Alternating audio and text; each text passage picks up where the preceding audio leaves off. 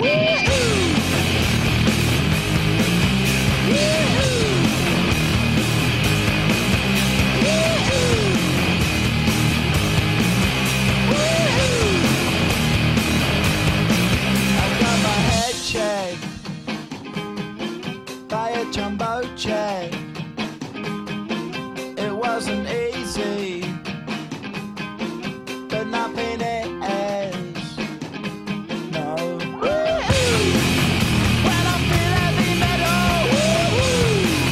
Damos y damas, jugadores y jugadoras al primer especial E3 que vamos a dar aquí cita en el podcast de comunidad de Xbox.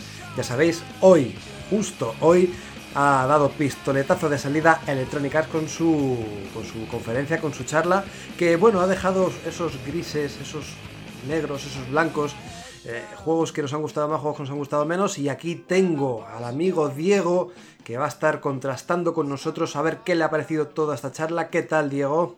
Muy bien, la verdad ya ha llegado el E3, ¿no? Tanto tiempo esperándolo y bueno, no, no es que haya empezado de la mejor de las maneras quizás, pero con cosas súper interesantes, la verdad. Vamos a hacer como en los late night shows estos. Dime un titular de, la conferencia para ir abriendo boca. En puta mierda. Eh, no, en Battlefront. Battlefront. Vamos a vivir la experiencia de Star Wars que que merecíamos hace dos años. Genial, pero no estoy solamente con Diego, yo hoy nos acompaña una persona muy especial, muy querida por todos nosotros, no sé por qué, todo el mundo le quiere, es achuchable, no entiendo por qué. Nuestro amigo Chopi, Chopi, ¿qué tal? Muy bien, gracias Mario. Pues nada, yo encantado de estar aquí acompañándolos esta noche. Venga, pues como a Diego, también te pregunto lo mismo. Dime un titular que te ha parecido esta conferencia de Electronic Arts. Uf, yo diría gatillazo final. Sí, sí, eh, por el final, tantos minutos del multijugador. sí, ha sido demasiado, sí, sí, sí. Pues nada, me presento yo, Mariette900, mi titular podría ser Sota Caballo y Rey, porque salvo por un par de cositas, el resto más o menos lo sabíamos. Pero bueno, vamos a meternos de lleno en la acción, en la faena. Eh, vamos a intentar seguir un orden cronológico de todo lo que se ha dado cita aquí en esta conferencia. Después, por cierto, no nos abandonéis porque daremos las noticias más actuales que han ido apareciendo estos días y que creemos que es importante mencionarlas al menos. Pero bueno, lo dicho, siguiendo un poco el orden temporal de toda la charla, primero destacar esos tamborileros, que parecía que iba a salir Rafael, ¿no? Ahí con el pom pom pom pom a tocar, pero bueno, después de esta tontería, em, empezamos la conferencia con Madden 18. No es que sea la mejor forma para mí de empezar las conferencias, pero es verdad que para ese público americano, ese público patrio, pues seguramente le haga bastante ilusión. ¿Qué os ha parecido, chicos? Pues eso, lo que dices tú, que en América es una franquicia súper potente, al nivel quizás que tenemos aquí el FIFA. Y lo que me no sorprende porque era de esperar, pero bueno, parece que EA está a tope con esto de los modos historia, que ya llevamos hace unos años con los juegos de baloncesto de 2K Sports. Y ahora EA, pues desde el Fight Night, parece que no seguía algo así tan, modo historia como el FIFA del año pasado, ahora el Madden, el NBA Live también tendrá algo parecido y es lo destacable y lo que más han promocionado, que por primera vez habrá un modo historia en Madden, que ya, ya digo es una franquicia enorme allí en, los Estados Unidos. Long Shot es el título que le han puesto a ese modo carrera que sí, pues bebe mucho de ese FIFA 17 con ese modo carrera que también tenía. No sé si esto puede ser algún reclamo para, sobre todo para el jugador europeo, Chopi. Me imagino que sí, porque al final lo que estamos viendo es que el modo este historia, como dice Diego, pues lo están implementando en todos sus juegos deportivos y, si lo hacen es porque le funciona, está claro. No tiene, no tiene otra lógica. Pues si queréis pasamos de este que a nosotros particularmente no nos hace especial gracia porque no vivimos este deporte en vivo y en directo. Vamos a otro que sí que ha resultado ser muy interesante. No es el juego en sí, sino son varias expansiones sobre Battlefield 1.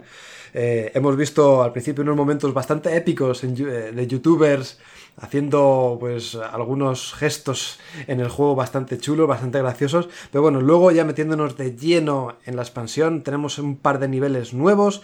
Y aparte de esto, lo más llamativo, ese modo campaña o esa nueva expansión, perdón, llamada In the Name of the Tsar, en el nombre del zar, donde ya manejaremos a ese pelotón ruso tan deseado, tan codiciado y que a mí me ha recordado a los Call of Duty clásico. No sé si a vosotros también os ha parecido, os ha parecido algo, os ha pasado algo parecido. Sí, bueno, eh, yo pienso, yo lo que entendí por lo menos, que este DLC del, en el nombre del zar, que era todo multijugador. No, no entendí que hubiera expansión de la campaña, la verdad. Ah, y bueno, no, yo entendí que no, entendí seis mapas, nuevas armas, nuevos vehículos y bueno, la posibilidad de coger batallones eh, de personajes femeninos y bueno, en general el ejército ruso. Y bueno, la verdad, eh, mola que, joder, al haber distintos frentes, pues poder experimentar o que te lleven un poco la batalla de esos frentes, pero habría molado también ese modo historia, que ya te digo, yo pienso, por lo que las notas que tengo yo, que no, que no lo implementa. Mención especial para Pili y Mili, las traductoras de, EA, que la han empezado a liar ya aquí en esta eh, al anunciar estas expansiones con la frente de la batallón y cosas similares. Uy, sí, sí, sí, sí, madre mía, aquí ya la pelotón femenino, no sé qué, mezclando ahí géneros un poco raro, sí, pero bueno. Mm, no sé, a mí me ha gustado todo lo que se ha podido mostrar. No se ha mostrado tampoco mucho, pero lo poquito que se ha podido mostrar sí que me ha gustado y efectivamente me he colado yo. No tiene nada, ni ningún modo campaña, ni nada por el estilo. Eh, van a ser seis mapas nuevos en este frente ruso y bueno, pues simplemente añadir aún más contenido a un juego que a día de hoy sigue funcionando muy bien, como es este Battlefield 1, ¿no? Sí, y lucía muy bien, ¿eh? Lo que han mostrado realmente se veía muy bien. Y una cosa, han anunciado también que eh, habrá un nuevo modo de juego. No, no sé si especificar muy bien qué se basaría, pero mm, eh, han dicho también que es la expansión más grande en toda la historia de Battlefield. O sea, no de Battlefield 1, sino de la campaña. O sea, que da a entender que es algo potente para, para los que aún sigan jugando al Battlefield 1, que seguro que hay muchísima gente y de los oyentes que siguen jugando. Sí, por lo que estoy viendo ya en las notas de prensa y en la información, por ejemplo en comunidad de Xbox, eh, pone que ese nuevo modo de juego está enfocado a combates eh, más directos y que enfrentará escuadrones compuestos por menos jugadores que en los otros modos de juego. Entonces, bueno, pues a lo mejor un aliciente para echar partidas un poquito más rápidas, más cortitas, que no se alarguen tanto en el tiempo si tenemos menos tiempo físico para jugar. Pero bueno, ahí está. Eh, nuevas inclusiones nuevos frentes rusos, nuevos mapas, todo muy bonito. Vamos a otro que ya se olía desde hace tiempo, es FIFA 18, el siguiente que se presentó. Tenemos ahí a tu amigo Chopi, a Cristiano Ronaldo. y bueno, entre las novedades tenemos que siguen con ese, bueno, no es que sea novedad, porque sigue ese modo campaña, sigue estando el protagonista de ese modo campaña del FIFA 17, Alex Hunter, que tras lograr pues, grandes avances deportivos en la primera temporada, regresa con ganas de más para esta segunda. Y no sé, aparte de esto, y, de ver a Ronaldo haciendo un poco ahí el moñas, no he visto nada más que me llame la atención. No sé si habrán dicho después de la conferencia algún punto importante, alguna novedad de peso de este FIFA 18? Pues yo la verdad es que es uno de, las, uno de los puntos de la conferencia en el que te deja un poco frío, porque normalmente siempre intentan explicar las mejoras de un año para otro, pero como tú dices, en este año básicamente lo que hemos visto es mostrarse mucho a Ronaldo, eh, su, su, pose de cuando mete gol, eh, lo del Alex Hunter, que por cierto parece que que vas a poder llevar al jugador a otras ligas porque comentaban como que podían fichar por la liga alemana, salían jugadores de otras ligas, salía Griezmann. Es decir, eso estaría interesante ver que sale, sale de, la, de la liga inglesa. Pero jugablemente no se ha visto ninguna mejora. Como siempre, todos los años dicen que el control es mejor, que los movimientos están mejor, pero mm, no han mostrado prácticamente nada es que realmente no han mostrado el juego. O sea, todo lo que han mostrado es eh, con el motor del juego, in-game o como lo quieras llamar, pero con montajes para videoclip, por decirlo de alguna manera. Lo que yo creo que un poco puede darnos una idea de si el juego tiene algún cambio es ver un partido. Esperemos que durante el E3 lo veamos. Cabe esperar que a partir del miércoles, cuando el E3, digamos, eh, abra sus puertas para que la gente vaya allí a probar las cosas, los periodistas, pues habrá capturas y capturas de partidos de FIFA quiero creer y empezaremos a ver si realmente hay algún cambio.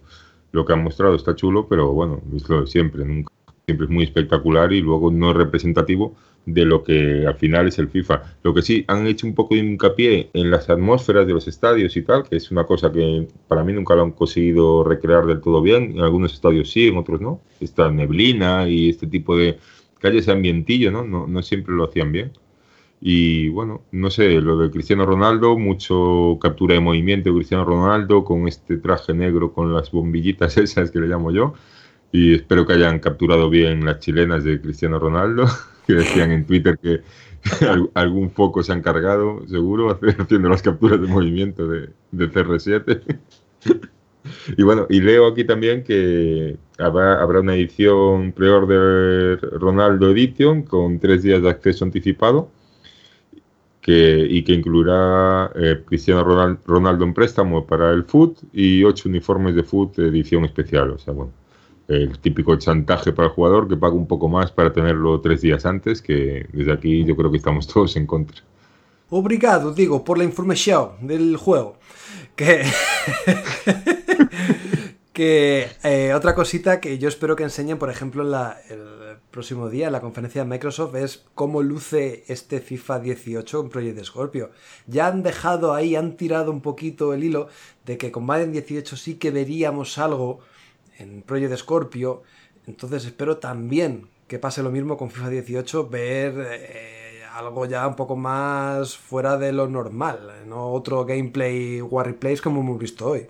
Bueno, no sé, porque de hecho esto del Football Legends que era exclusivo de Xbox, esta vez ya pierde la exclusividad y también lo van a tener en PlayStation 4 y no sé si en PC, o sea que no sé exactamente cómo está esa relación que tenían de marketing entre FIFA y Xbox ahora mismo. Veremos, entonces veremos si muestran algo relevante estos días. Seguimos con el siguiente juego que mostraron, a ver, porque este es uno de los platos gordos de la conferencia. Se trata de Need for Speed Payback, que para mí es Need for Speed Popurrí. Es un poco una mezcla bastante rara de todo. Quiere centrarse eh, Electronic Arts en hacer una campaña hollywoodiense, palomitera, espectacular y vamos a ver si lo consiguen. De momento eh, conocemos diferentes aspectos como por ejemplo que manejaremos o podremos manejar a tres personajes diferentes. Esto me recuerda mucho a Grand Theft Auto, por cierto. Eh, también tenemos personalización de vehículos que en parte me puede recordar, y ahora lo expandiremos un poquito más a Mad Max, ya os diré por qué, y también nos puede recordar un poco a Burnout por ese tema, esa jugabilidad de los takedowns, ¿no? De derribar a los, a los contrarios, a los coches rivales, tirándoles de la autopista. Eh, aquí hay opiniones encontradas. Yo creo que hay gente que sí que le ha gustado un poco, la, o sea, le ha gustado la propuesta, pero hay gente que falta, le falta ver algo más. No sé si es vuestro caso, chicos. Aquí Chop y yo creo que estamos en sintonía por lo que estoy hablando con él. A los dos nos ha gustado muchísimo lo que hemos visto y quizás porque no esperábamos nada nos ha gustado más todavía. ¿no? A mí me gusta que sea un juego que parece que está basado en eventos, que tienes misiones y hay pequeños eventos. Primero o acércate al camión, bueno, como una misión de GTA, como tú bien dices, aparte de los tres personajes. Y que si acércate al camión, que si haces este derrape en slow motion, eh, que si luego liberas el coche y cambias de coche, entonces con ese coche ya es más rápido y tienes que hacer otras cosas, no sé, ese tipo de objetivos a corto plazo y pequeños eventos en un juego de carreras a mí me encanta y no me aburre tanto como el tema de, venga, una carrera uno contra uno, contra un rival, una carrera de larga distancia, una carrera de takedowns, una carrera... Y no sé, y aparte en gráficos a mí me parece que se ve muy pepino, no sé el de rendimiento como ya y tal, creo que había gente por ahí que decía que tiraba un poquillo, pero me ha parecido esto de la fotogrametría, a mí me tiene loquísimo esto de Electronic Arts. curiosamente yo creo que eh, es en las secuencias cinemáticas, justo cuando uno no conduce ni hace nada, es cuando iba un poco a trompicones, al menos en esta conferencia, ¿eh? luego en el juego final a saber cómo se ve. Chopi, ¿qué te ha parecido? Eh, a mí, ya te digo, a, mí también me ha encantado el juego, lo que se ha visto. Y a ver, aquí supongo que habrá Habrá gente que no le guste y que sí, sobre todo por el tema de, cómo está enfocado. Parece que va enfocado como a hacer una campaña muy espectacular, como de película, eh, con los atracos que habéis comentado y demás. Entonces, quien esté buscando a lo mejor un juego para hacer torneos, eventos y demás, no es el juego que esté buscando. Y, y a mí, sobre todo, me ha recordado muchas cosas al Forza Horizon 3 en el tema de, los eventos que tiene Forza Horizon, que si habéis jugado a la beta, os recordáis que vais con un coche y llegáis a un momento en el que un buggy os pasa por encima y pasáis a llevar el buggy. Y aquí más o menos hemos visto que pasa lo mismo, que llegas con el coche, el camión vuelca y cuando va a volcar sale un coche eh, de dentro y entonces pasas a llevar ese, vehículo. En resumen, me ha, gustado mucho por lo espectacular, lo bien que se ve y, y que recuerda mucho a Burnout y juegos por el estilo. A mí me falta ver variedad de situaciones. Es verdad que hemos visto una que ha sido muy espectacular, pero me gustaría ver cómo se desenvuelve el juego en general y si mantiene esa dinámica tan buena y no sea que no sea solamente hacer los takedowns que hemos visto. A mí, por ejemplo, en ese sentido, si fuera solamente un juego de hacer takedowns, me parece que está mucho mejor Burnout. Entonces, es verdad que me gustaría ver muchas más cosas a lo largo de, de estos días o estos meses, que se vayan filtrando aspectos jugables. Y lo que he dicho antes, el tema del tuning. Es cierto que ya no estamos en un underground con esos, esas luces de neón, ese, tipo de, personalización de vehículos, pero he visto una cosa que me, resulta muy curiosa, eh, que podemos personalizar de, una manera yo creo que algo extraña vehículos clásicos, coches de antiguos de toda la vida, eh, poniéndole tal cosa o quitándole alerones, haciendo tal historias que parezcan coches de Mad Max. No sé hasta qué punto esto será factible, será posible, pero bueno, puede dar un aliciente extra y bastante chulo a un juego que se basa en el desierto, se basa en el una especie como del cañón del Colorado y que puede jugar muy bien con este tipo de personalización. Tres cosas. Una, esto de la personalización eh, mola poder dejar el coche en el chasis prácticamente, ¿no? Le vas quitando elementos y está chulo. A mí eso me gusta, puede estar chulo. Dos, esto que dices del desierto parece que es casi una constante en los juegos que usan esto de la fotogrametría, que es cuando más luce, cuando hay rocas y desierto y así. En Andrómeda, por ejemplo, pasa lo mismo. Esas zonas de rocas y tal lucen de miedo comparado con otras. Y me resulta curioso.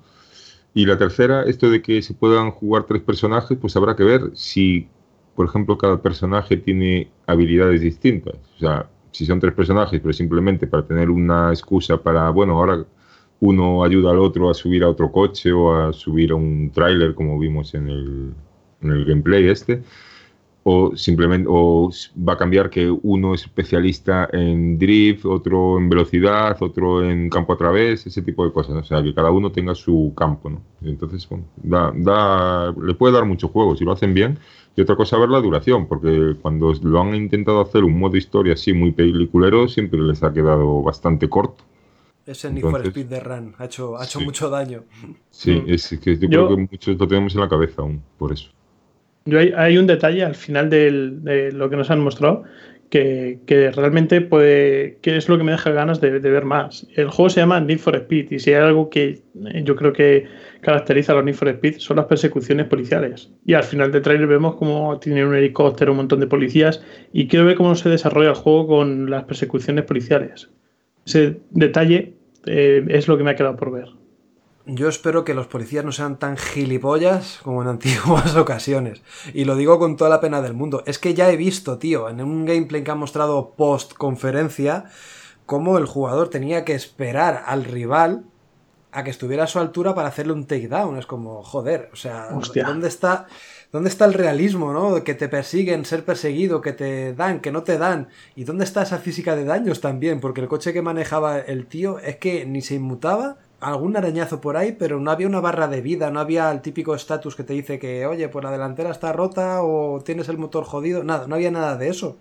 Supongo que será por este evento de E3 que tampoco quieren cagarla en un gameplay y que se muestre cómo el coche revienta y no realizar la misión con éxito, pero es una de esas cosas que me ha chocado, ¿no? Y ver cómo espera al rival me ha vuelto loco, me ha vuelto loco. Espero que esto no pase en la versión final. Con eso estaría tranquilo porque estas cosas se suelen mostrar con niveles de dificultad bastante bajos, salvo que se quiera mostrar algo muy determinado. Eh, lo de las físicas, claro, lo de tu coche, si está a un nivel de dificultad bajo, pues es normal, igual que cuando te chocan no te haga mucho daño. Pero por ejemplo, sí que se ven cachos de coche, chapas volando, pero volando a una altura que salen despedidas y eso sí que me ha gustado y me llamó muchísimo la atención de chocar dos coches. De tu coche? No lo sé. Había un, yo me acuerdo un momento que hay un choque y ves una chapa que no llega a ser takedown y ves una chapa que sale pero despedida y la ves, lo típico, dando vueltas y a tomar por culo. Eso, eso ha sido cuando, cuando el camión atraviesa el, puente, el túnel que diga, y se lleva unos coches por delante y explotan y sale. Sí, yo también me he dado cuenta, son unos, unos trozos volando y además en llamas y queda bastante espectacular. Sí, hay cosas, bueno, habrá que ver eso. esas cosas, este gameplay no se pueden sacar conclusiones por eso, porque hay que ver en qué dificultad está. Me acuerdo, no sé si había sido cuando enseñaron la campaña de Halo 5, que la gente decía, es que te dan, te dan y no se no, no muere, no tal. Y claro, no sé si era Halo 5, eh, lo estoy diciendo así de memoria, me acuerdo que, un juego, un juego en concreto que pasó esto. Y claro, al final resulta que no, obviamente un Halo que si lo ponías en difícil era, era difícil igual, igual no era el más difícil, pero era difícil igual, vamos, o sea, de lo que enseñen tiene un fin enseñarlo y obviamente no es mostrar la dificultad y, al final si baja la dificultad influye en muchas otras cosas. Yo creo que, bueno, eso ya lo veremos. ni te quito ni te doy razón, solo que tiempo. Sí, el tiempo nos irá revelando más cositas como nos irá revelando más cositas de una de las grandes sorpresas, si no es la mayor sorpresa, está ahí, ahí empate con otra cosa. Se trata de A Way Out, un juego basado en el cooperativo con una historia súper chula donde tendremos que jugar con un amigo e intentar salir de una misión donde estamos prisioneros, aparte de hacer otras misiones también fuera de esta cárcel, ¿no? Me ha parecido una propuesta súper original, súper divertida y vamos a ver si al final da sus frutos. Espero que triunfe porque de verdad que es algo de estas cosas que no habíamos visto tan a fondo como en A Way Out. Diego, yo creo que tú estás encantado con el título, ¿no? Yo sí, yo la verdad tengo muchísimas ganas de jugarlo y casi seguro lo pille. También estuve hablando con Chop y también le, ha gustado. Y, joder, es que es el típico juego. Es que nos quejábamos siempre ahora. Eh, no hay juegos para jugar a pantalla partida. Incluso hoy, que como ayer, que estuve con mi hermano y hablábamos lo mismo. Estábamos hablando de videojuegos y él no está tan metido en el mundillo y me decía, es que no hay juegos de pantalla partida, ¿qué pasa ahora? No sé qué. Y sale este juego que no es que tenga opción a pantalla partida, sino que su diseño está específicamente preparado para pantalla dividida. Tanto es así que lo puedes jugar online, pero jugando online en la pantalla la vas a ver dividida igual. Vas a estar viendo lo que hace tu compañero. ¿Por qué? Porque necesitas para realizar ciertas acciones, eh, sincronización entre tus acciones y las de tu compañero. Y hay que andar es, todo el rato jugar con eso. Hacen cosas que yo nunca había visto, como que uno esté viendo una cutscene, una, una, una CGI, una escena de vídeo, digamos, y el otro a la vez tenga que estar haciendo eh, una acción eh, y obviamente en un tiempo determinado. Cosas como tener que estar distrayendo a los guardias porque hay ahí una trama de escaparse de, de una prisión y el, y el otro así poder pasar por detrás. No sé, me parece súper original. Aparte de la temática de prisiones, a mí me encanta. Y, joder, muchísimas ganas. Pienso que se pueden dar un batacazo, eh, pero la verdad es que hay que aplaudirles porque, a ver, siempre pedimos que arriesguen, ahora no vamos a decir, nos vamos a reír de ellos, en plan, ¿a dónde vais? pero, bueno, se me entiende, creo. Y, bueno, decir eso, que está hecho por Starbreeze, creo que se llaman, los creadores del Brothers a Tale of Two Sons que eso, que era un jueguito indie muy bonito y que estaba muy bien, que tiraba mucho el cooperativo y la gente de EA precisamente ha dicho que han ido directamente a por ellos por esa experiencia cooperativa que brindaron y que querían que hicieran una experiencia cooperativa nunca vista y más grande. Y A Way Out lo promete que lo puede ser. Tiene cosas que me recuerdan a las Uncharted, cosas que recuerdan a GTA. No sabemos exactamente cómo será la jugabilidad. Hay momentos que se ve la naturaleza y tal, que se ve también muy bien gráficamente, pinta muy bien y pinta una, trama muy chula. Y una cosa que hablaba con Chopi, que tiene pinta de tener una rejugabilidad, en el sentido de que parece que cada personaje tiene un punto de vista de la historia, una historia. Entonces, si yo lo compro para jugarlo contigo, con Mario, por ejemplo, y nos lo vamos a pasar dos veces, una vez igual siendo yo uno de los personajes y tú otra, no sé si, si, si entiendes por dónde voy, ¿no? Es como Mm, dos historias que, disfrutar y que vivir. Son acciones distintas las que haces si eres un personaje o otro. Puede estar chulo. De hecho, uno de los protas es perro viejo de la cárcel, ¿no? Que lleva ya un tiempo y el otro eh, acaba de ingresar. Entonces supongo que cada uno tendrá su mentalidad, sus propuestas, sus propósitos para salir y su, y su forma de ser, que al final es de esas cosas bonitas que pueden hacer el juego súper rejugable, al igual que la forma de escapar de los sitios. Hemos visto en el gameplay que han mostrado que a través de la lavandería, por ejemplo, creo que era, o una sala de máquinas, no sé muy bien lo que era, podías hacer diferentes acciones para salir de ahí, para matar al enemigo, noquearlo, y entonces todo esto puede generar bastante rejugabilidad y dependiendo con quién lo juegues, hacerlo de una manera un poco más sensata o ir un poco más a saco paco. Chopi, ¿a ti te ha llamado la atención? A mí me ha llamado muchísimo la atención. como, como dice Diego, esto es de, es de aplaudir que, que, se arriesguen a sacar eh, juegos de pues que sean frescos, con, con una jugabilidad, o sea, un, un, tiene un pensamiento este juego que es que no lo hemos visto en ningún otro juego, ningún, eh, este planteamiento.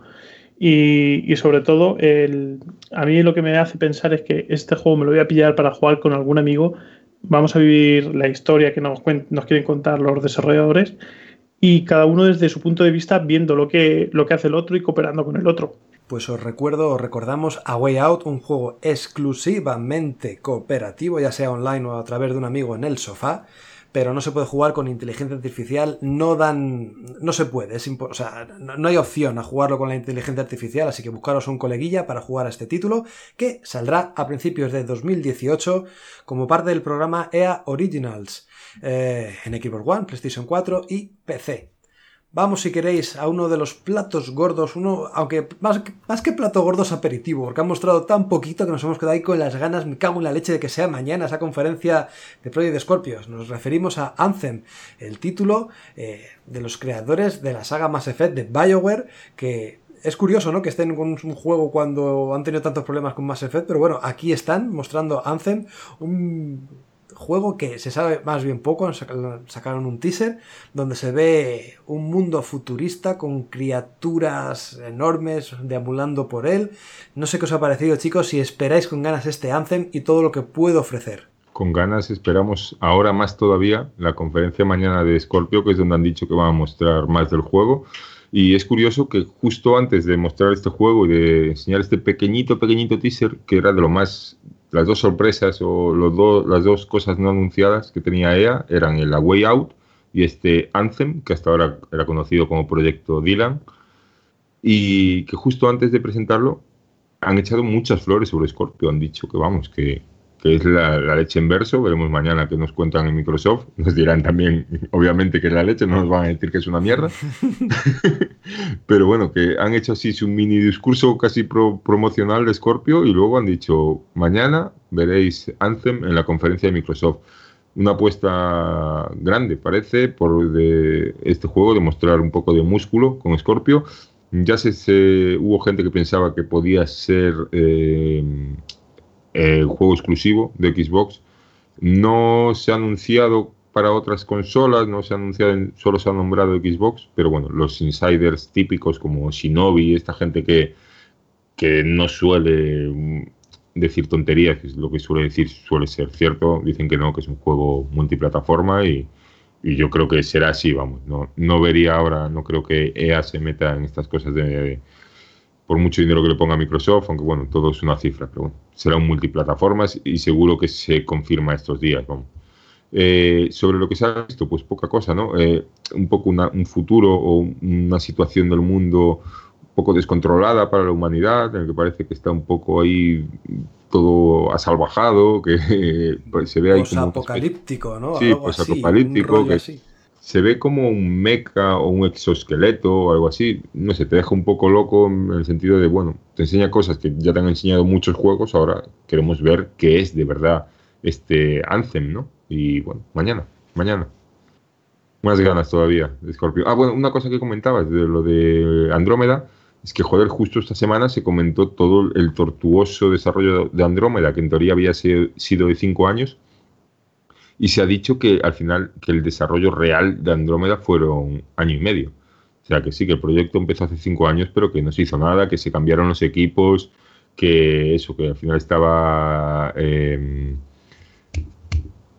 bueno, el equipo de BioWare que lo estaba haciendo ahora era lo que comentábamos hace poco, que estaban apoyando el Star Wars Battlefront, que ya habían, que no iban a seguir con Andrómeda, bueno, y el estudio principal de BioWare, que es eh, BioWare, eh, no me acuerdo, en Montreal puede ser, eh, pues ese es el que estaba con este Anthem, que es como el proyecto de ellos, ¿no? El proyecto ya personal y yo creo que sacar Andrómeda de lo que se está ahora destilando es que casi era una obligación por parte de EA para, para BioWare de decir, no, no, tenéis que seguir con la saga Andrómeda, Mass Effect porque porque es una franquicia nuestra que necesitamos. Y da la sensación que casi fue una obligación sacar ese juego.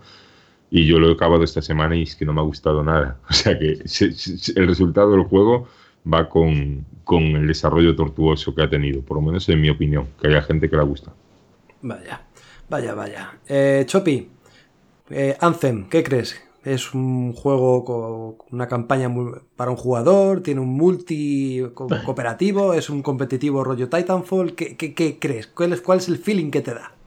Feeling, eh, poco puedo decir, porque el feeling poco me puede dar, porque es que además, mm, con lo que se ha visto en el vídeo de hoy, poco, poco podemos decir.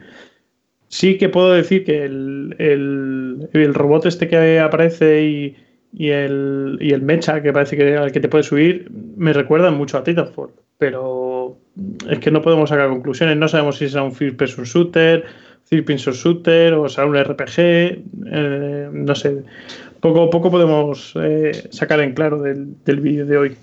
Y, y, de lo que ha dicho Diego sobre el Mass Effect, pues, simplemente confirmar eso, porque al principio era un, desarrollo de, planetas procedurales y demás, ya acabó siendo de, siete planetas. O sea que cambió muchísimo el proyecto. Pues veremos al final en qué queda. Y bueno, pronto saldremos de dudas. Básicamente yo creo que en la conferencia de Microsoft, tal día como mañana, eh, se despejarán todas estas dudas. Vamos a otro que aparece después de un año de barbecho, se trata de NBA Live, que parece que, bueno, pues sigue esa estela del modo carrera que vimos en FIFA 17, FIFA 18, que ahora implementan en Madden 18 y ahora vemos en este NBA Live 2018. Ahí tenemos a un protagonista que podrá jugar tanto en partidos callejeros como ya en una liga oficial hecha y derecha y no sé si os gusta la idea de convertiros en liga. bueno, pues no sé cómo, cómo, lo plantearán, pero ya llevamos muchos años con el modo historia de NBA 2K y ahora que lo plantean en NBA Live, pues es un poco, bueno, pues vale, pues ya está, ¿no? Es algo que llevamos 10, no sé, ¿cuántos años lleva ese modo? Desde el 2009 o 2010, seguro, vamos. 2010 seguro. Y no sé, es un poco me choca que vayan centrando por ahí la promoción del juego, aunque este modo parece que mezcla un poco el modo este de la calle del NBA 2K con el modo historia, ¿no? Parece que es una, mezcla que va a coger cosas de los dos, pero sigue siendo un poco lo mismo, ¿no? Cosas que ya hemos visto en el 2K y lo que se ha visto de in-game del juego, pues siempre se ve espectacular en el NBA Live y luego lo juegas cuando suben la demo y es una mierda, tanto que una vez subieron la demo y, la, y el juego al final se canceló. Y bueno, dicen que creo que el último que había salido, que no estaba mal del todo. Yo recuerdo haber jugado un par de partidos y, y bueno, no sé, igual ni llegué a coger el truco a los controles, pero me cuesta. Y mira que soy crítico ahora con 2K, que muchas veces por el foro los he puesto para ir porque creo que han entrado en una dinámica malísima, tanto con el tema de las monedas, micropagos y como el juego en sí, con bugs arrastrados de una edición a otra, que es algo lamentable pero no creo que EA sea ahora mismo capaz de desbancarlos con esto que ha mostrado, por lo menos no. El problema es que 2K está tan en lo alto del podium dentro del mundo del baloncesto que claro, que llegue ahora NBA Live e intente equiparar lo que ha hecho 2K es muy difícil. Pero bueno, vamos a ver si, no sé, quitan un poquito de esa carga gráfica, por ejemplo, y meten una jugabilidad que sea un poquito más asequible para el jugador eh, convencional que no sé, por alguna extraña razón no le guste el control de 2K 17, 18 y encuentren este algo diferente, como por ejemplo la, gente encuentra diferente los últimos Pro Evolution Soccer respecto a los FIFA. Chopi. Pues a ver, 2K eh, realmente está muy cómoda porque se ve sin, competencia, no tiene competencia ninguna y entonces hacen, hacen, sacan sus juegos pues tranquilamente, no se tienen que forzar demasiado. Y, sobre el NBA eh, que ha presentado EA, pues eh, me ha sorprendido que, le han dedicado muchísimo tiempo. Es más, le han dedicado más tiempo, me parece a mí, que, a FIFA y Madden. No sé si es que quieren recuperar un poco del hueco que, perdieron con, esta franquicia. Y, poco más. A ver, gráficamente se ve también muy chulo. Eh, han estado intentando enseñar el movimiento de los personajes, cómo, cómo intentaban cintar y demás, el, el modo historia. Y no sé, poco más que decir. No, no es una franquicia que a mí me, me interese, la verdad. Pues vamos, si queréis, al final de la conferencia a ese Star Wars Battlefront 2 que se anunció, se mostró un extenso gameplay demasiado largo para mi gusto, con todo lo que es una partida multijugador y bueno, podemos ver bastantes cosas muy interesantes. Primero, tendremos diferentes clases, lo que implica también diferentes habilidades, visto en lo 1, o sea, en el Star Wars Battlefront 1 así pues como nuevos vehículos bastante interesantes, ya sean aéreos, ya sean terrestres. Ah, bueno, y lo más relevante al menos para mí, que no lo he dicho, aunque se mostró más bien poco, es que tendremos ya por fin ese modo campaña que todo el mundo echaba de menos debido, bueno, pues a la espectacularidad gráfica y poder hacerlo teniendo todo a tu favor para poder realizar una campaña en condiciones. Eh, Vamos a ir desgranando poco a poco, pero bueno, así vuestras primeras impresiones. Por ejemplo, Chopi, ¿qué te ha parecido este Star Wars Battlefront 2? Esta impresión de esa partida online que se han echado o ese modo campaña, ¿qué te ha parecido? A mí me ha parecido impresionante. Yo eh, estoy encantado con lo que se ha mostrado. Ah, el 1 me gustó mucho lo que vi. Eh, me esperé a ver la jugabilidad y tal, pero si fuese por compra directa ya, eh, creo que este lo compraría directamente ya. Eh, hemos visto que nos han anunciado que van a meter mucho más contenido que, en el 1, que han aprendido de los fallos. Eh, hemos visto eh, que, decirme si me equivoco, pero en la primera temporada será gratis, todos los héroes, mapas y demás. Sí, no, pero no han dicho, no, han dicho que, que vayan a tener una segunda temporada y que esos DLCs tengan que ser por claro, que se va a estructurar por temporadas, que la primera temporada va a coincidir con el lanzamiento de los últimos Jedi y que va a tener bastante contenido basado en la película y tal, pero tampoco han dicho que las siguientes temporadas sean de pago, o sea, han sido creo que un poquito ambiguos y no lo tengo del todo claro. Sí, bueno, pero al menos tenemos ahí eh, e-, esa, esa pelota en nuestro tejado de que nos dan en la primera temporada gratis. Pero oye, pues mira, ya es algo. que, en el primero era un poco sangría. Y nada, jugablemente, pues eh, me parece que, ha sido muy extenso el, terminar con media hora de gameplay multijugador. sobre todo porque creo que se han quedado un poco cortos en el resto de conferencias respecto a, a Battlefront. Y no sé qué más contar. Básicamente la jugabilidad que se ha visto continuista con el 1 y me han encantado las, las, fases aéreas con, con, las naves. No sé si os ha pasado, chicos, por ejemplo, se ha mostrado esa batalla online, el asalto de Cid, se llamaba, una refriega 20 contra 20 y he echado en falta, y fíjate que había edificios a tutiplén para dar y tomar, y es verdad que puedes tomar ahí estrategias como por ejemplo eh, atacar por la espalda al rival y tomar mil caminos, mil historias, pero he hecho en falta el poder entrar en edificios y hecho falta también altura, ¿no? El ponerte en posiciones más elevadas para atacar a tu rival, para pillarlo desprevenido. Son esas pequeñas cositas que, ah, que me han faltado. No sé si tú lo has echado en falta también, Diego. Pues sí, bueno, no lo sé, porque luego yo me acuerdo en el, en el 1 que había muchos mapas que al final con el jetpack te podías subir a muchos sitios y tal, o sea que bueno, ya veremos si es cosa de cómo jugó esta gente o si realmente el juego en general la tónica va por ahí, ¿no? Lo que sí también decir que se ha filtrado, estuvo todo el día, bueno, se subía a YouTube, a la hora se borraba, se subió mil veces, un gameplay de 12 minutos, que era eh, un de juego, parecía como más contenido, era un mapa en, una sala cerrada y ahí pudimos ver también a Boba Fett, a Darth Maul, a Rey, a los, eh, seleccionando a los héroes y que realmente tiene una pinta increíble. A mí el juego en cuanto a estos efectos eh, de reflejos, de luces, de fuego, tiene una pinta espectacular el juego y, y aún encima la gran baza que van a jugar que yo creí que no la acaban de jugar de todo en este 3, por lo que parece, porque el E3, el, el tráiler, yo pensaba que iba a ser un poco más desgranando hacia dónde va a ir la historia. Y es un tráiler un poco con imágenes muy sueltas de cosas que no tienen un hilo muy claro a seguir, ¿no? Entonces, con cosas de multijugador, tal, no sé. No, no es una cosa muy concreta de decir, joder, me quiero saber cómo va esta historia, ¿no? Y es que ellos saben que es la base que tienen, que va a haber gente que no compró el 1 porque no le gusta, que es fan de Star Wars, pero no le gusta jugar online, que este juego, aunque sea para jugar la campaña, se lo van a comprar. Se lo van a comprar porque es canon. y ya no es que sea canon, sino que es una historia integrada completamente en toda la historia nueva que están haciendo Star Wars. Con lo cual, eso para los fans es oro puro y, aunque sea por enterarse y estar ahí, se lo van a comprar y day, day, one, cuando vale 70 pavos el juego, van a estar ahí para comprarse.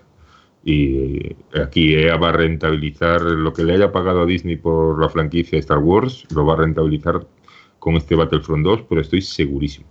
A mí lo que me ha gustado es que ha escuchado el estudio, ha escuchado a los usuarios y aparte de ese modo campaña que todo el mundo anhelaba y no lo incluyeron al final en, el primer juego, pues eh, eh, eso, el tema de los las DLC, las expansiones que sean, al menos esta primera temporada de forma gratuita, es un puntazo para que la comunidad siga unificada y no disgregarla con diferentes expansiones que unos los tienen, otros no, así que me parece una idea muy acertada y espero que lo prosigan haciendo, lo sigan haciendo pues con el resto de temporadas y resto de juegos, ¿por qué no? Y han comentado que algún play que lo han rehecho de cero, o sea, veremos si realmente es así, que ahora va a haber un sistema de clases, que va a haber... No entiendo mi letra, que cojo notas y no entiendo que fuese aquí. Pero bueno, en general, que le han dado una vuelta de tuerca al multijugador con un sistema de clases, de los héroes y, y del gameplay en general, y a la hora de poder personificar nuestras habilidades y tal, entonces, bueno, veremos si realmente es un salto también en el, salto que esperamos en el multijugador. Recordemos que va a tener escenas y mapas de las tres trilogías. Bueno, en esta última trilogía llevamos una película solo, la segunda sale a finales de año. Con lo cual, vamos, es un caramelito para, los fans de Star Wars y, yo creo que va a arrasar este juego, sinceramente. Y más con la buena pinta que tiene, esa sensación de hacer caso a los fans, yo tiene mi, aprobación. Y por cierto, que se me olvidaba, que estuve hablando con Alex Alcolea de Somos. Eh, negativo aquí a la gente de Somos, que no tenemos a nadie aquí hoy. Que bueno, que estaba muy liado, obviamente, con eh, tenía mucho trabajo que hacer y tal. Y me ha dicho que no podía estar, pero que dijera que puta mierda la conferencia, menos eh, Star Wars Battlefront. Así que a ver si una vez pasado el E3 nos cuenta por qué. Y y nos lo especifica eso, que nos lo argumenta aquí, hombre. Eso, eso. No sé, no sé que hayamos dejado alguna cosita más en el tintero. Yo creo que hasta aquí toda la conferencia, todo lo que... Bueno, un par de detalles en general. En general de comentar la conferencia. O sea, la conferencia como espectáculo o como conferencia en sí. Es, ha sido una conferencia mala. O sea, la duración han dicho que era hora y media, realmente ha sido una hora que en 20 minutos no habíamos visto prácticamente nada, el Madden y youtubers gritando, que la última media hora ha sido gameplay de Star Wars Battlefront, que yo creo que ya la mayoría veíamos un rato, otro rato estábamos en Twitter y tal. El año pasado lo que hicieron fue una conferencia de una hora y esa media hora era como aparte de gameplay del Battlefront, bueno, hace dos creo que fue. Y ahora como que lo han integrado más y para mí ha quedado mal la conferencia, ha mostrado esos ocho juegos y no sé, para mí han estado mucho tiempo enseñando cosas que no interesaban a nadie, estos dos calvos que salieron con, con, lo del FIFA, que no sé ni quién era, supongo que habrá gente que sabe quiénes son, pero a mí no me hacía ninguna gracia. Eso, llevamos 25 minutos de conferencia cuando vimos, digamos, lo primero que decías, bueno, esto es algo interesante, que fue el Need for Speed. Hasta ese momento, insulso total. Y luego, un palito ahí a España, Electronic Arts España, porque yo empecé a verlo por el streaming que hacían en español, porque bueno, dice, bueno, por lo menos me entero de algo.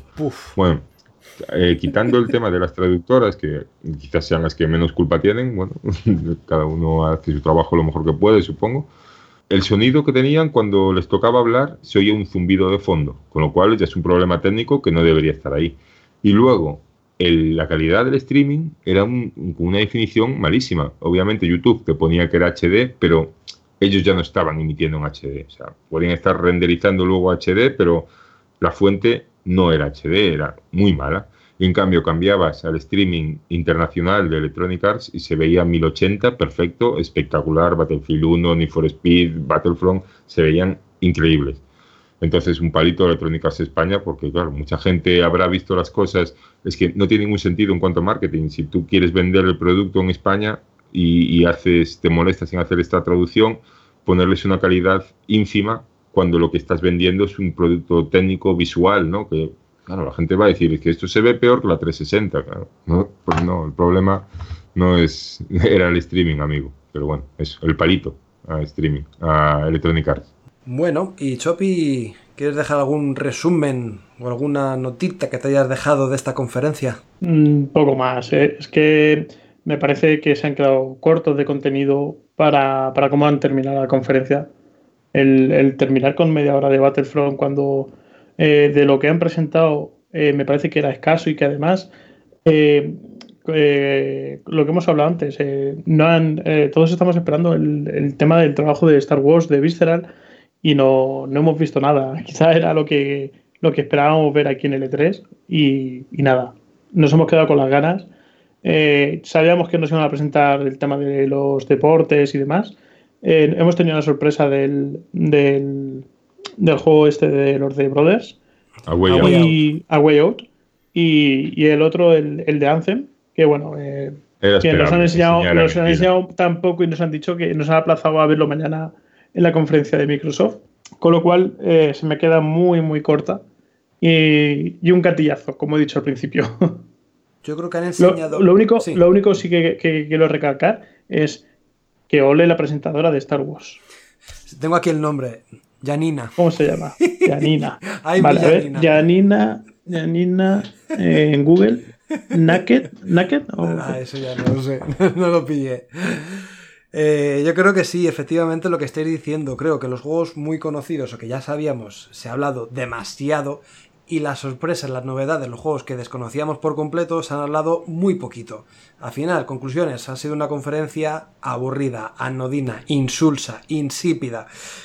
Como la voz de Diego, pues igual. Y es una pena, porque de verdad que tienen trabajo, tienen material y al final resulta ser un bodrio. De hecho, es que después de la conferencia han puesto un par de gameplays y han sido otra mierda igual. Uno del Need for Speed Payback. Digo, bueno, a ver si van a poner alguna cosita nueva, algún gameplay, van a jugar alguna otra misión. Y no, era la misma misión. Y después empezaron a hablar del Madden 18, es como, mira, ya, hasta luego, aquí os quedáis. Y es una pena porque podrían haberlo expandido mucho más y haber metido nuevas IPs, nuevas... Eh, hablar un poquito del EA Access, que creo que hay alguna noticia por ahí, por cierto, ahora que lo estoy nombrando. Creo que va a ser gratuito ciertos días para los usuarios Gold. ¿eh? Hasta el 18, si no me equivoco. ¿Puede ser? Vamos a ver. Em, estoy buscándolo por aquí. Sí, del 10 al 18 de junio. Hasta el 18. Y eh, los juegos eh, también serán los que tienen los juegos en el Vault también los van a poner disponibles en, otras plataformas, en PC y en PlayStation 4, por ejemplo. Que había confusión, eh, yo entre muchos nos hemos creído que, es que iban a sacar el Access en PlayStation 4 y, no es así. Ojo, eh, ojo con eso. Porque yo tengo dos teorías. La primera, que EA intenta presionar a Sony para que meter el EA Access haciendo este movimiento de darle los juegos una semana a la gente para que luego la gente sea la que pida lea Access a Sony, los propios usuarios de Sony, o que realmente sí que hay un acuerdo Sony y EA y el lunes lo que pasa es que Sony ah, quiere decirlo ella en su conferencia. Entonces, ahora se ha dicho esto, que los de Sony lo van a poder disfrutar, pero que sea el lunes Sony la encargada de decirlo. Son las dos teorías que tengo yo y bueno, lo normal igual es la primera, que EA quiera vender su producto y, meter ahí la pullita, meterle el caballo de Troya ahí a Sony en la Play 4. Perfecto. Sí, puede pues, Yo creo que... una, cosa, una cosa de última hora. Dale. Eh, acabo de ver eh, a Sinovi también comentando ahora por Twitter y dicen que que Anthem eh, viene a ser literalmente un juego como Destiny. Simplemente. Veremos, veremos a ver si funciona y hace la competencia directa a Destiny. Estaría bien tener ahí dos vertientes que fueran diferentes, claro, si, si son iguales vaya gracia, ¿no? Pero si son diferentes, oye, pues estaría muy bien tener esas dos opciones. Y ya lo único, comentar lo que hemos dicho al principio del programa, esas pequeñas noticias, esas, mm, pues esos puntos de información que han ido apareciendo estos días y que son importantes, relevantes y hay que decirlos. Así que Diego, eh, dispara. Sí, tengo aquí la libretita, mi libretita de L3, que llevo aquí unos días confeccionándola, que somos muy frikis. Sé que Mario es también de libretitas. Sí, sí. Eso vale oro, eso vale oro.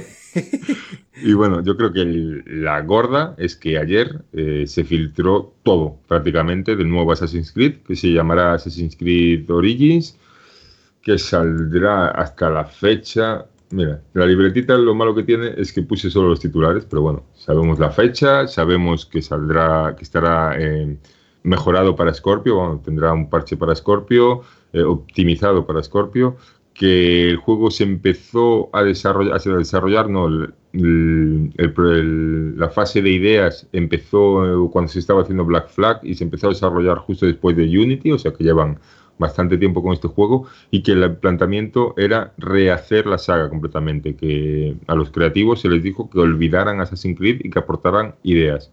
Sistema de combate completamente nuevo, desaparece el minimapa, ahora tendremos una brújula que nos marcará un poco dónde tenemos los eventos. Y bueno, pues pinta bien, veremos eh, exactamente por dónde tira. No sé si tenéis la fecha vosotros por ahí. 27 de octubre para Xbox One, PlayStation 4 y PC. Muy bien, pues eso es.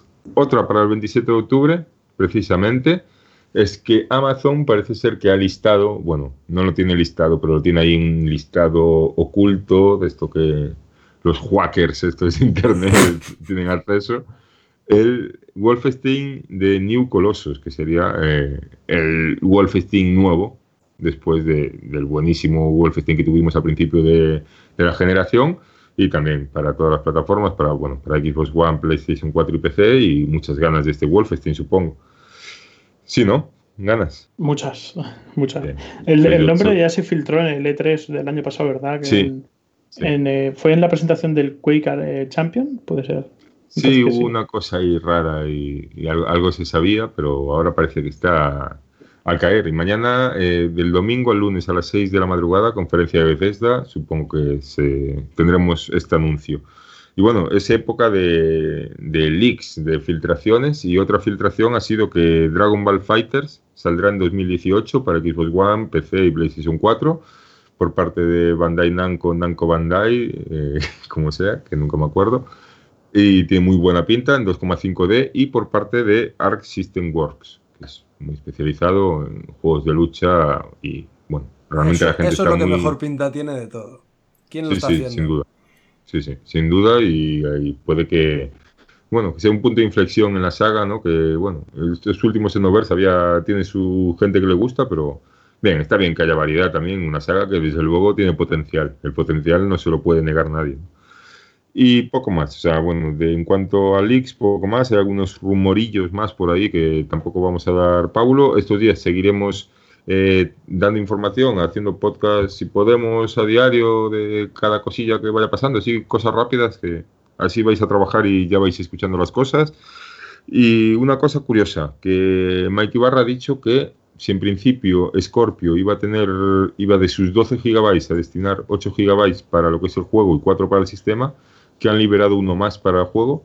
Eh, van a ser nueve para juego y tres para sistema, con lo cual me parece que va a ir bastante sobrada la máquina y veremos mañana eh, en la conferencia de Microsoft qué pasa. Y bueno, yo no tengo nada más. Hay alguna cosilla más por ahí. El gameplay, el gameplay de Fortnite, este juego de Epic que pinta chulísimo, que recuerda mucho a Garden Warfare, a Sunset Overdrive. Vuelve Bubsy, la estrella de, de las plataformas en 2D. Ya obvio Bubsy 3D, obviamente. Y nada más, bueno, alguna cosilla más por ahí. Estás. si ya llegué hasta Bubsy. Vaya forma de acabar un programa con Bubsy, tío. Hombre, los Bubsy de Mega Drive eran buenos. ¿eh? A mí no me, a mí no me fastidia. No me, no me vas a convencer que esos juegos no eran buenos. Ay, señor. Pues... Saca otra noticia, Mario. No podemos acabar así. No, no, no. Pues la noticia ninguna. Ya, ya recibiré noticias mías. Bueno, mira, la noticia, que Capcom registra en Estados Unidos la marca Monster Hunter World junto a los rumores que ha habido las últimas semanas de que quizás Xbox eh, había llegado a un acuerdo con Capcom para sacar un Monster Hunter para Xbox. Así que veremos a ver, igual mañana sabremos algo durante el E3 de si finalmente llegará un Monster Hunter a Xbox. ¿Mejor esa? Pues sí, mejor, mejor. Sí, sí, mucho mejor. Entra más suavecita, mi amor. Pues lo dicho, hasta aquí un programa especial especial conferencia de Electronic Arts.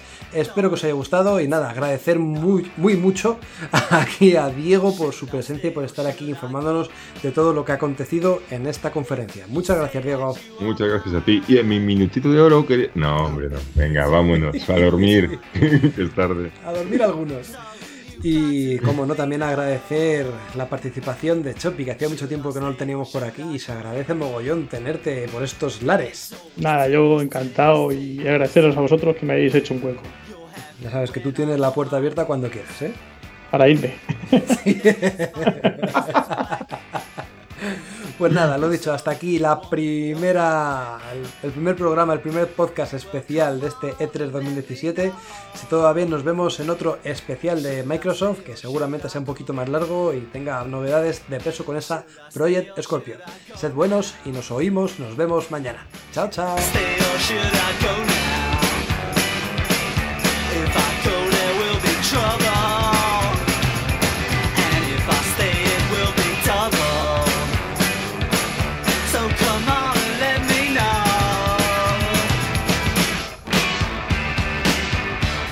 Decisions bugging me. Indecision may molest if you don't want me.